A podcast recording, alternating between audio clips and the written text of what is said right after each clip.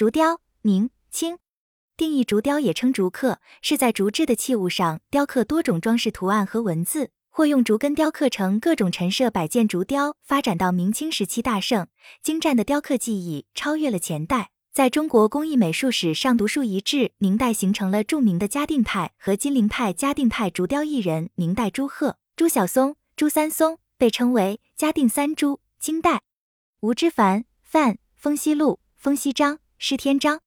风格特征以深刻及透雕见长，朱晓松以刻古佛闻名，朱三松刀不苟下，结构精巧。金陵派竹雕艺人，明代蒲仲谦，清代潘熙凤、方杰。